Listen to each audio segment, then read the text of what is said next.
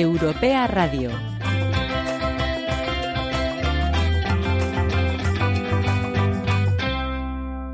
El 11 de febrero se conmemora el Día Internacional de la Mujer y la Niña en la Ciencia.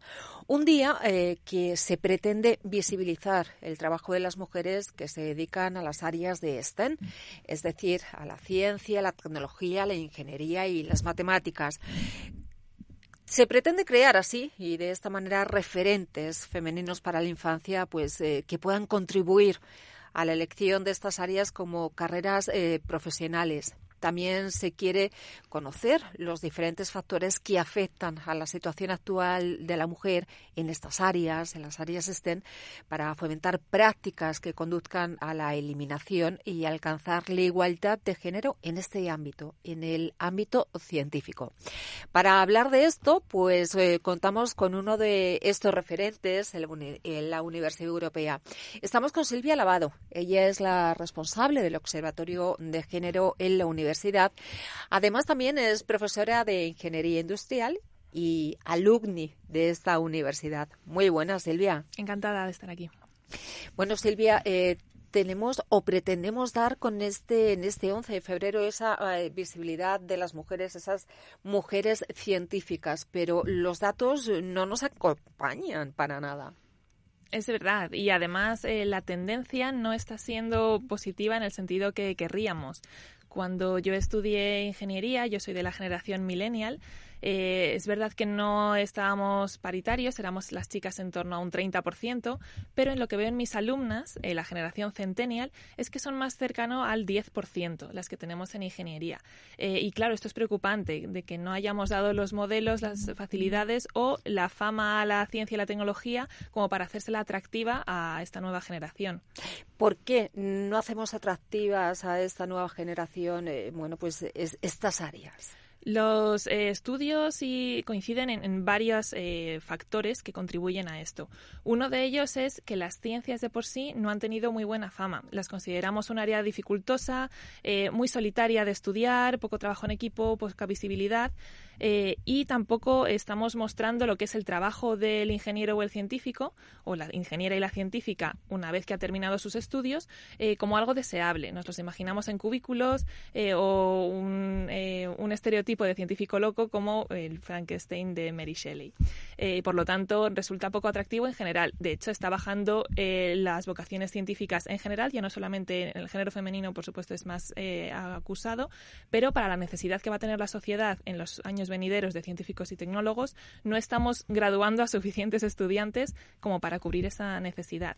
Y luego también es la falta de referentes. Eh, por eso este día es tan importante, para que las chicas vean eh, que ha habido pioneras y que no tienen que ser ellas la punta de lanza, que eso siempre es más difícil. Y no solo las chicas, también que los chicos eh, se acostumbren a ver a mujeres en este tipo de posiciones de responsabilidad y de toma de decisiones para que luego el día de mañana, cuando tengan una jefa, nadie se asuste ni se sorprenda.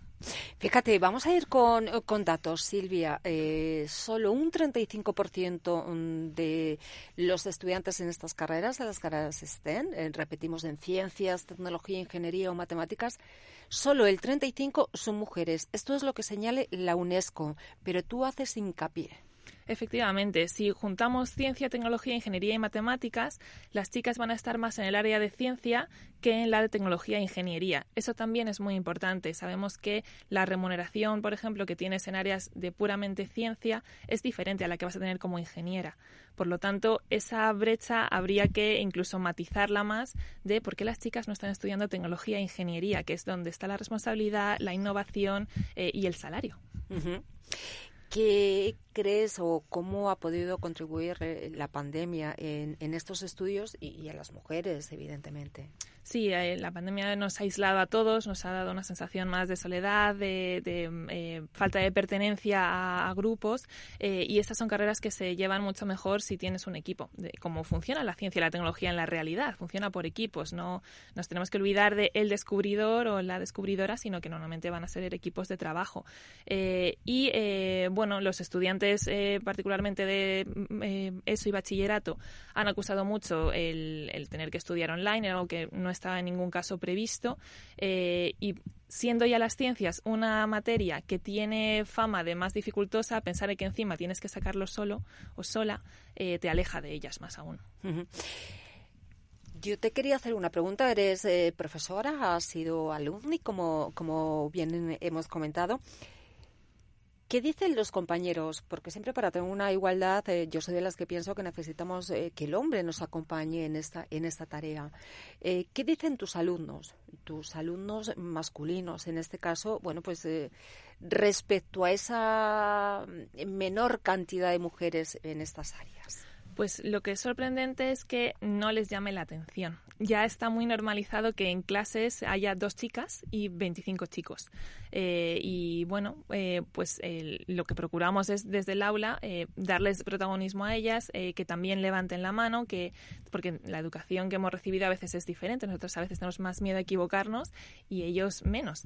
Por, por, cómo ha sido desde, desde la primaria y, la secundaria nuestra educación. entonces lo que procuramos es ponerlo en valor y, que es yo he hecho algunas veces eh, trabajo con alumnos de ir a colegios con ellos eh, con alumnos chicos y chicas para que los futuros eh, estudiantes les vean y vean que hay de los dos en nuestra universidad eh, y que nuestros alumnos chicos también motiven a las chicas a decirles que son absolutamente bienvenidas y que, es un trabajo de equipo de todos. Oye Silvia, ¿tú por qué decidiste dedicarte bueno, pues a, esta área? Pues a mí me gustó siempre de pequeña la tecnología. De hecho, descubrí la profesión de la ingeniería ya en, la secundaria de pequeño te imaginas como inventor, ¿no? Inventora. Eh, aquí en la universidad, pues tenemos un equipo de Fórmula Student, que es la Fórmula 1 universitaria. Me enganchó totalmente y eh, desarrollé mis primeros años de carrera eh, en, la, área de la automoción. primero aquí en España, en, Peugeot Citroën, y luego en Austria como probadora de coches y calibradora de motor. Eh, luego me llamó la universidad y la docencia pues, pues me ha encantado y entonces lo compatibilizo con seguir en la ingeniería. Es una profesión muy bonita que no te esperas desde fuera, que vayas a tener tanta proyección internacional, eh, tanto trabajo en equipo eh, y tanto contacto con mm, lo que es la, tecnología más puntera. Diseñar el motor de un coche o ver hacia dónde va a ir la informática hoy en día, pues es estar en, la punta de lanza de, lo que viene el futuro. En Fórmula Student, ¿qué papel ocupas tú? Yo fui team leader de mi equipo. Eh, fui la jefa de equipo. Eh, era la segunda, de hecho, aquí en, el equipo de la universidad, pero también éramos minoría allí. Eh, bueno, jugábamos a nuestro favor eso. Si somos pocas chicas, enseguida se nos conoce y enseguida se nos tiene en cuenta, porque somos algo diferente que ha entrado en un sector donde al principio no se nos consideraba. ¿Qué dices a tus alumnas en el aula? Eres una chica joven, como dices, bueno, pues millennials. ¿Qué cuentas a las alumnas en el aula para animar a estudiar y para visibilizar bueno, pues a la mujer en estas, en estas carreras. Recurro mucho a referentes más importantes eh, y con más trayectoria que yo. Eh, después cuento mi propia experiencia, tanto de estudios, eh, que tenemos chicas muy buenas, de hecho, eh, los, las calificaciones y la población universitaria a menudo está más feminizada y las calificaciones son más altas en, ellas que en ellos. Entonces, no se desanimen por tener un mal semestre o unas malas notas, eso no mm, disminuye en ningún sentido su capacidad y entonces que no empiecen a dudar de sí mismas.